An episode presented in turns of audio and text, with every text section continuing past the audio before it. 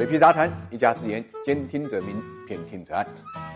曾经有一段时间啊，中日韩三国之间呢倡议过一个亚元的建议，但是呢，随着中日关系之后的恶化呢，也就是烟消云散了。现在呢，中国跟日本又签署了货币互换的一个协议，金额呢是高达两千亿人民币，也就是三万四千亿日元。这应该讲是很大的一个信号。一方面呢，资金互换的规模呢超过了以前的十倍；另外一方面呢，也为下一步呢中国人民币。和日本的日元、韩国的韩元进一步拓展合作空间呢，留下了令人遐想的概念。日本跟中国的这次货币互换呢，是在安倍呢访华期间完成的。本首相啊访华呢，已经等了七年。当然，这个问题还是日本方面造成的。之前啊，二零零二年三月，中国呢就跟日本呢就已经开始了货币互换。当时主要是为了应对呢一九九八年亚洲的金融危机，这也算是清迈倡议的一部分。后来中日关系恶化，一三年协议到期之后就没有复议，失效之前啊，两国货币的互换融通上限呢是三千三百亿日元，资金量呢还是非常有限。现在这个恢复呢，应该讲意义非常重大。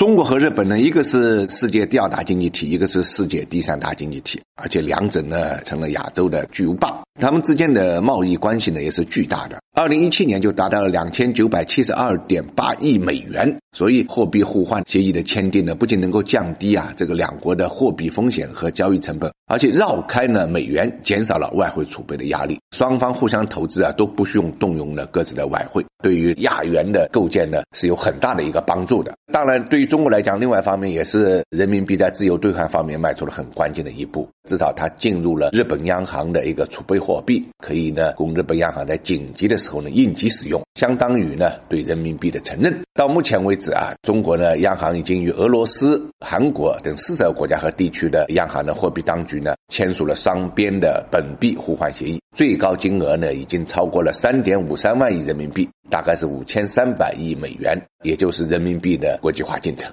对于日本来讲呢，这次合作也是相当不错的。方面呢，美国制裁伊朗啊，限制伊朗的能源出口，要求各个国家必须在十一月之前对伊朗的石油进口降到零。但是日本对石油的对外依存度啊是接近百分之一百，断了伊朗石油呢，无疑就是在葬送自己啊。伊朗、俄罗斯等国呢，采用人民币结算方式，一定程度上是绕开了美元的。另外一方面呢，今年在美国单边主义影响下，推出 T P P 啊，对于钢铝产品加税啊，甚至宣称对汽车产品加税啊，这些都伤害日本的利益。中日贸易呢具有较强的互补性，中国已经超过美国呢，成为日本的第一大出口国。与中国签订协议，能够弥补一定的损失，所以中美贸易战一定程度上呢，也推动了中国和日本的紧密合作。